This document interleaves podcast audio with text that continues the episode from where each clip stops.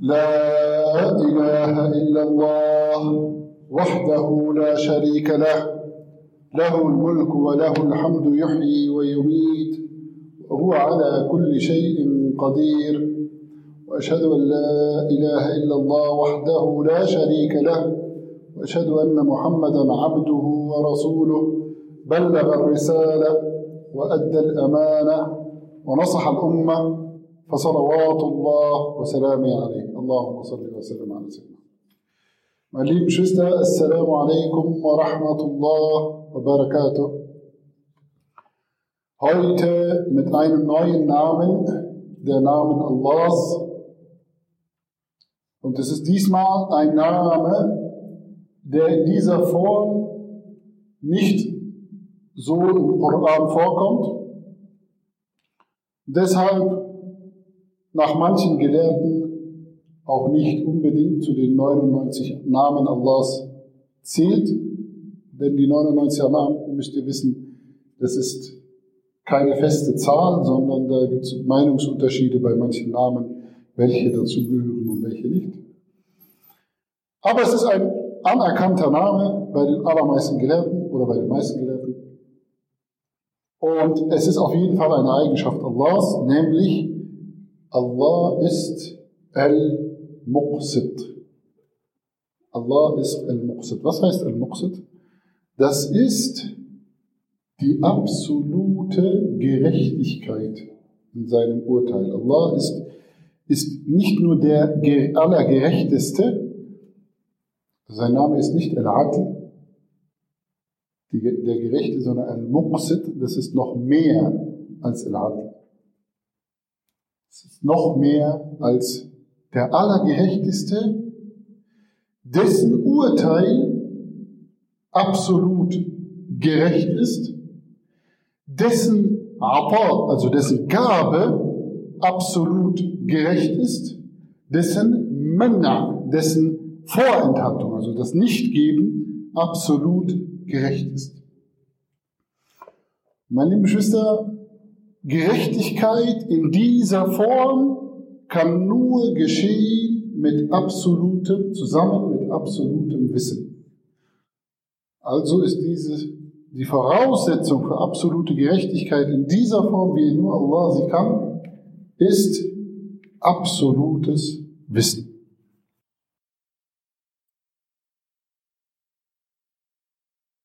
Es kommt, wie gesagt, nicht im Koran vor, aber Allah sagt, und von da ist es auch mit abgeleitet, وَنَضَعُ الْمَوَازِينَ الْقِسْطَ لِيَوْمَ الْقِيَامَةِ فَلَا تُظْلَمُ نَفْسٌ شَيْئًا Und wir stellen die gerechtesten Wagen für den Tag der Auferstehung auf, so wird keiner Seele um irgendetwas Unrecht zugefügt.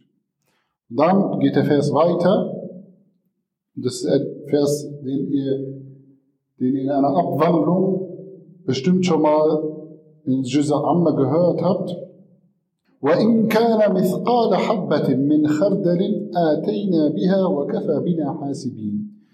Und wenn es wäre es auch nur das Gewicht eines Senfkorns, wir bringen es bei und wir genügen als Berechner.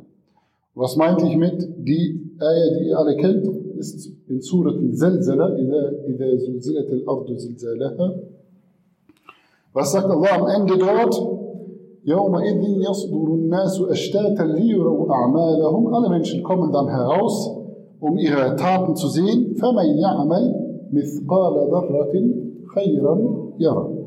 ومن يعمل مثقال ذرة شرا يرى.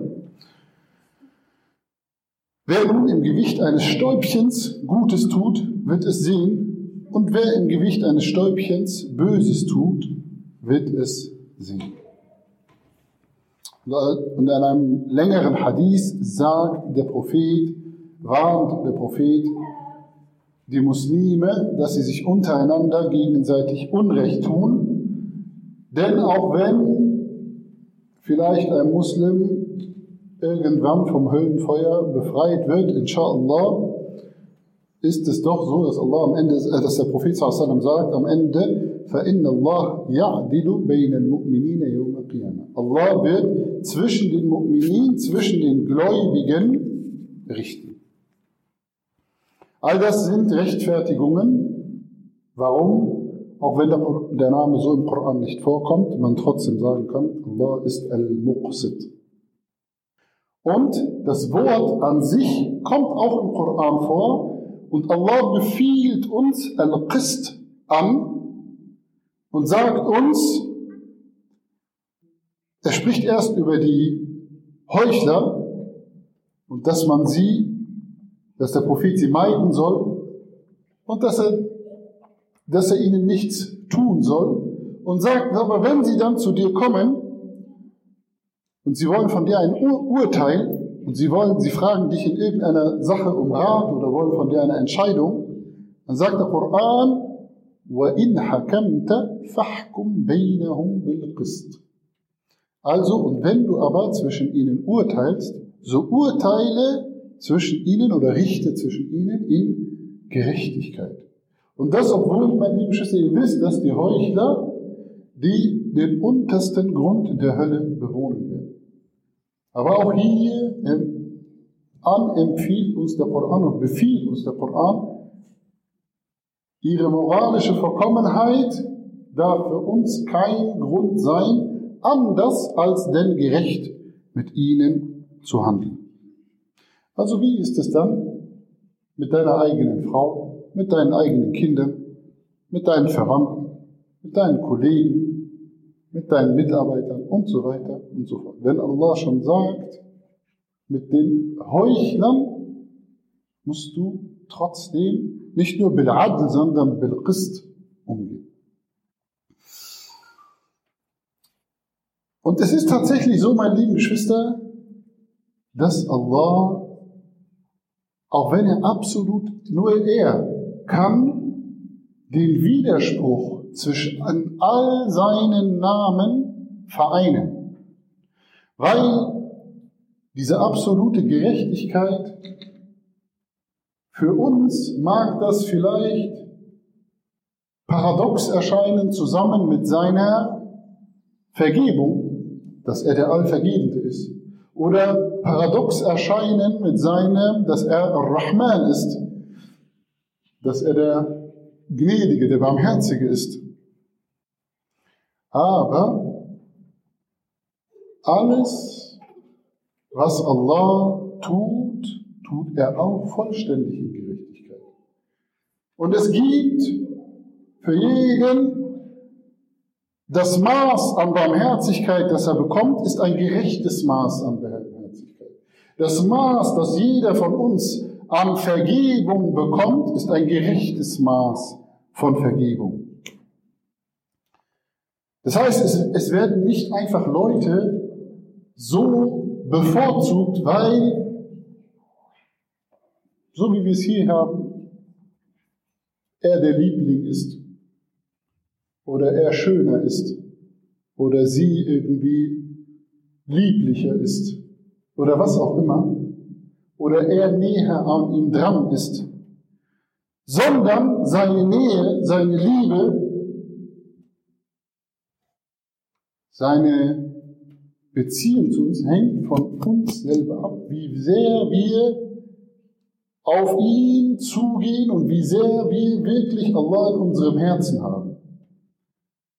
Und damit bekommst du von Allah dein Maß an Vergebung und dein Maß an Barmherzigkeit zugesprochen.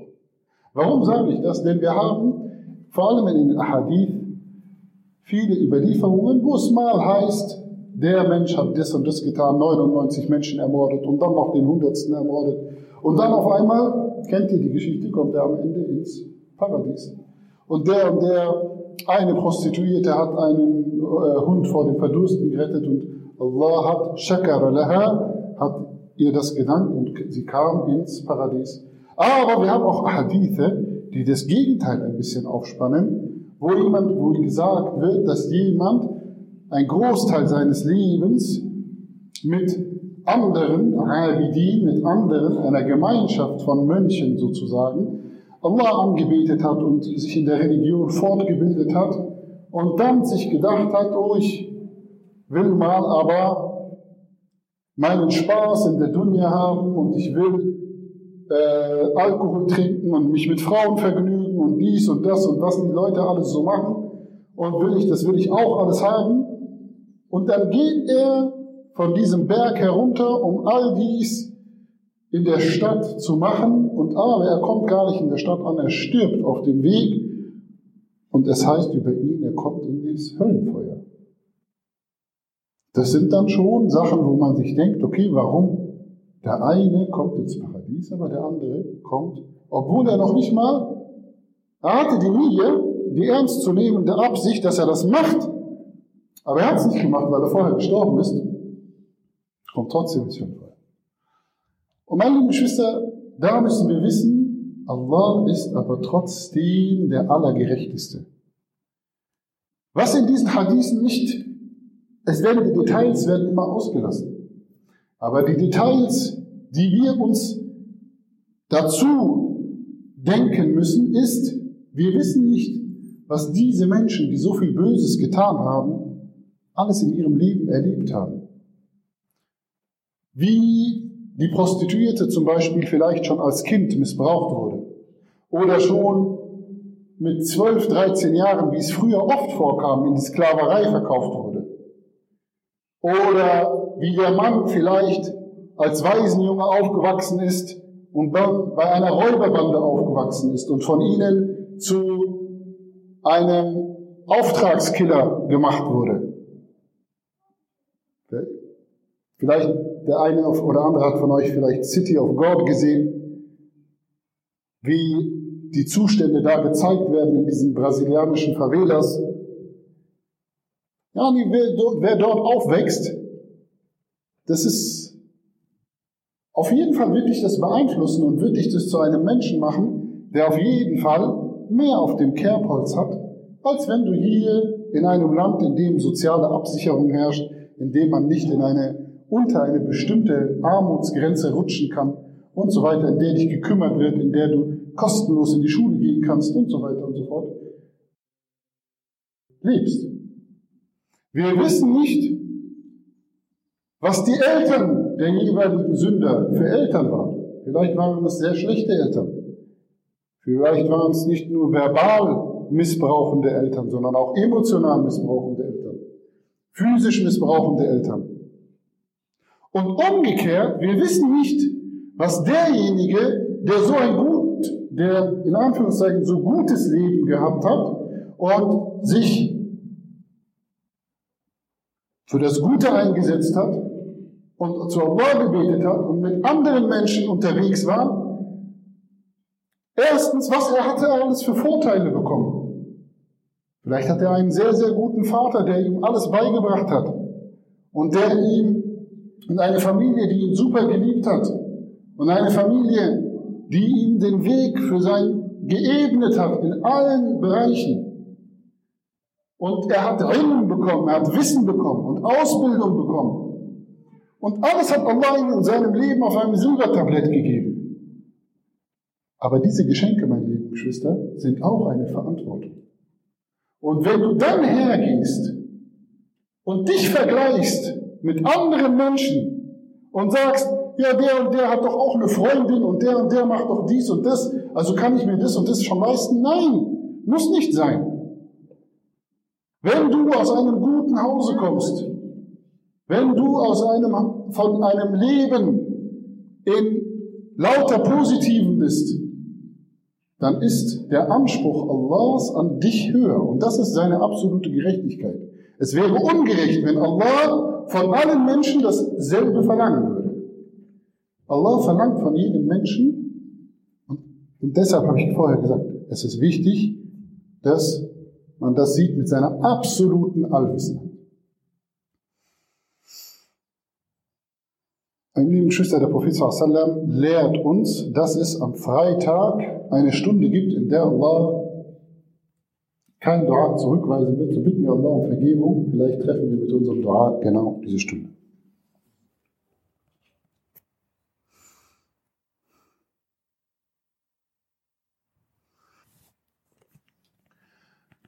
أعوذ بالله من الشيطان الرجيم بسم الله الرحمن الرحيم Meine lieben Geschwister, dass Allah ein Muqsid ist und dass auch auf jede böse Tat, die wir tun, eine kleine Vergeltung kommt, das sehen wir auch in unserem eigenen Leben. Ist es nicht so, dass wenn wir, wenn wir, wenn ich etwas getan habe, von dem ich genau weiß, das war nicht richtig, dass dann meine nächsten zwei, drei Gebete nicht so konzentriert und demütig sind, wie, wie, wie die Gebete, wenn ich, wenn meine Beziehung mit Allah eine gute ist? Ist es nicht so, dass mein Fasten schwieriger ist und mehr eigentlich dann nur Hunger und Durst ist, wenn ich mich gegen Allah versündigt habe? Und ist es nicht so, dass wenn ich etwas Gutes getan habe, dass ich dies dann in meinem Gebet, in meinem Fasten, in meinem Umgang mit meiner Frau, im Umgang mit meinen Eltern, im Umgang mit meinen Geschwistern wiedersehe, im, sogar in den Sachen, die ich anziehe und fahre und Autos, dass ich merke, hier ist auf einmal Baraka drin und Segen drin. Und umgekehrt genauso, wenn ich etwas Böses getan habe, dass ich dann merke, diese Baraka ist erzogen. Das sind die kleinen Sachen.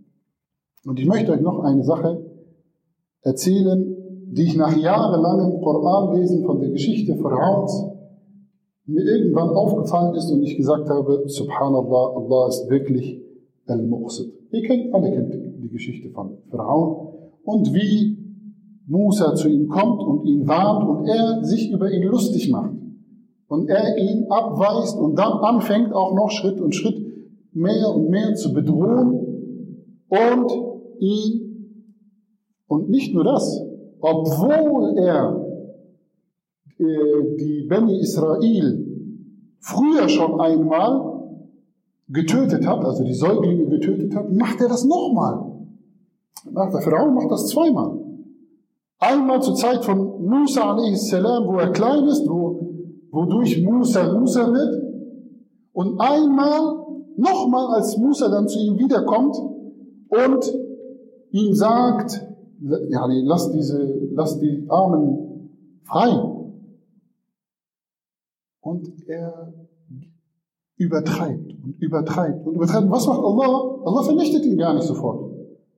Aber Allah fängt an, nachdem er ihm im Guten gesagt hat, pass mal ein bisschen auf.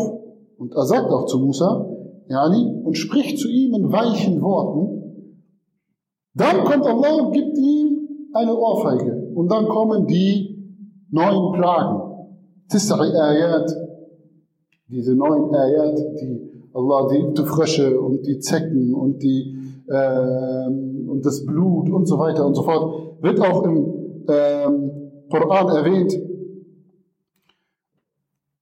Ihr kennt ihn.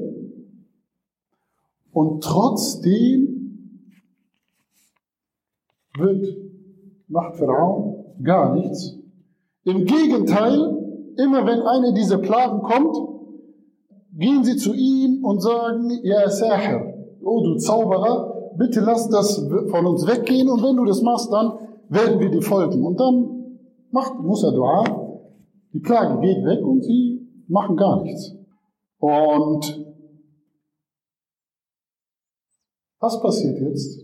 Subhanallah, als Musa dann mit Ben Israel flüchtet und Allah ihnen das Rote Meer aufmacht und sie da durchgehen und Pharaon auch noch so dumm ist, da hinterher zu gehen, was hat ihn da überhaupt geritten? Zu sagen, oh, ich werde das auch noch überleben. Wahrscheinlich, weil Allah ihn so daran gewöhnt hatte, dass er das Allah ihm immer Aufschub gibt, dass er gesagt hat, ah, und ich komme aus dieser Sache auch noch raus. Und in seiner Arroganz geht er Musa hinterher, um diese, um wirklich alle von ihnen zu vernichten. Und als er dann sieht, oh mein Gott, dieses Wasser wird ja gar nicht mehr weiter aufgehalten. Es bricht noch über mir zusammen. Was sagt er dann? Ja, der kennt es und der Koran sagt es uns. حتى إذا أدركه الغرق قال آمنت أنه لا إله إلا الذي آمنت به بنو إسرائيل Bis als er ihm klar wurde, jetzt werde ich ertrinken, konnte er noch nicht mal sagen, La ilaha illallah. Alles, was er noch sagen konnte, war, äh, ich glaube daran, dass es keinen Gott gibt, außer dem Gott, an den Beni Israel geglaubt hat. Und meine lieben Geschwister, was ist das für, eine, für ein Bekenntnis? Ist das ein ehrlich gemeintes Bekenntnis? Ist es ein ehrliches, inhaltliches Bekenntnis von Pharaon, dass er ab jetzt sich Allah unterwerfen wird? Nein, natürlich nicht. Und Allah, aber er hat ein Bekenntnis abgegeben. Und schaut mal, wie, wie gerecht Allah ist. Für dieses rein äußerliche, rein formale Bekenntnis wird Allah ihn auch nur rein äußerlich und rein formal erretten. Heute erretten wir dich, aber nur mit deinem Körper. Und dann soll dir das halt irgendwas nützen, dass dein Körper, deine Leiche herausgekommen ist und nicht in diesem ewigen Abgrund dort geblieben ist und dass sie, und wir wissen ja, sie haben ihn dann rausgezogen, haben ihn dann auch noch einbalsamiert und haben ihn dann tatsächlich aufgebahrt und so weiter und so fort. Aber soll ihm das halt irgendetwas bringen, dass sein Körper errettet wurde? Denn das wollte er natürlich, er will, dass seine Seele gerettet wird. Aber wird Allah seine Seele retten? Nein. Und schaut, wie gerecht Allah ist. Dafür, dass er es gesagt hat und noch nicht mal richtig vollständig gesagt hat, hat Allah ihm trotzdem sogar etwas gegeben, aber nicht das, was er will, sondern eine rein äußerliche und formale Errettung seines Körpers, ohne dass seine Seele errettet wird. Und meine lieben Geschwister, das war für mich, als ich das begriffen habe, ein Schock. Weil ich habe mir gedacht, wie sehr wir müssen aufpassen, dass uns nicht dasselbe passiert.